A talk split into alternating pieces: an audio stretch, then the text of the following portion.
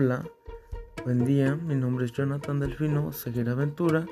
Actualmente me encuentro cursando el octavo cuatrimestre en la licenciatura de Administración con terminal en Recursos Humanos en la Universidad Contemporánea de las Américas en Uruapan, plantel Bugambilias. Hoy hablaremos sobre dos temas súper importantes, los cuales son enfoque de la psicología y su objeto de estudio, individuo, sociedad y el ser humano. Para empezar, ¿qué es la psicología?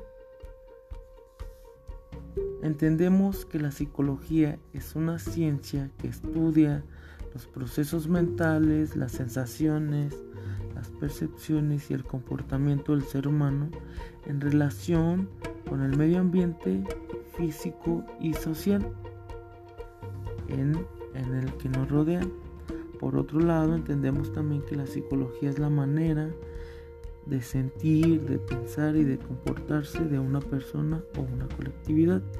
Si bien estos conceptos son para podernos dar una idea de qué es la psicología o de qué se trata la psicología, ya que es muy difícil poder precisar en una sola definición lo que es la psicología. Entonces, ¿cuál es su enfoque o perspectiva? Podemos decir que es la manera en que podemos ver de algún otro punto de vista el comportamiento de los seres humanos. Es decir, porque yo tengo una perspectiva diferente a la de mi amigo Paco de cómo se debe servir un cereal.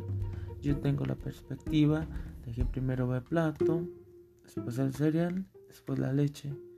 Pero mi amigo Paco tiene la perspectiva de que primero va el plato, primero la leche y luego el cereal. Entonces nos preguntamos, ¿cuál es la correcta? La mayor parte de los psicólogos responderían que no hay una única perspectiva correcta, ya que cada una tiene sus fortalezas y debilidades y nos aportan algo diferente y así hay muchos enfoques o perspectivas de la psicología.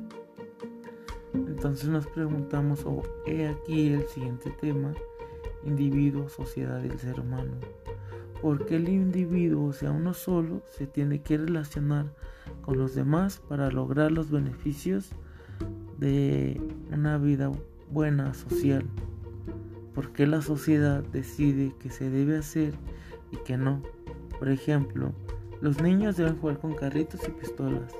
¿Y por qué las niñas deben jugar con juguetes secos y de muñecas? Lo más importante es ¿Por qué los seres humanos tenemos que sacrificar la satisfacción de la sociedad, nuestra misma satisfacción, para que la sociedad nos acepte? Si no de lo contrario, tu sociedad es mala y el hombre es bueno o viceversa. Tu sociedad es buena y el hombre es malo. Un claro ejemplo, las marchas feministas. Hay algunas sociedades que están en contra, algunas sociedades que están a favor. Y pues es algo súper, súper importante. Es algo que va a seguir creciendo, va a seguir habiendo y van a haber muchos puntos de vista, muchos conceptos y demás. Por el momento sería todo. Les recuerdo, mi nombre es Jonathan Delfino Seguir Aventura estudiante de octavo cuatrimestre en la Universidad Contemporánea de las Américas, plantel Bugambilias en Europa. ¿Tú qué piensas?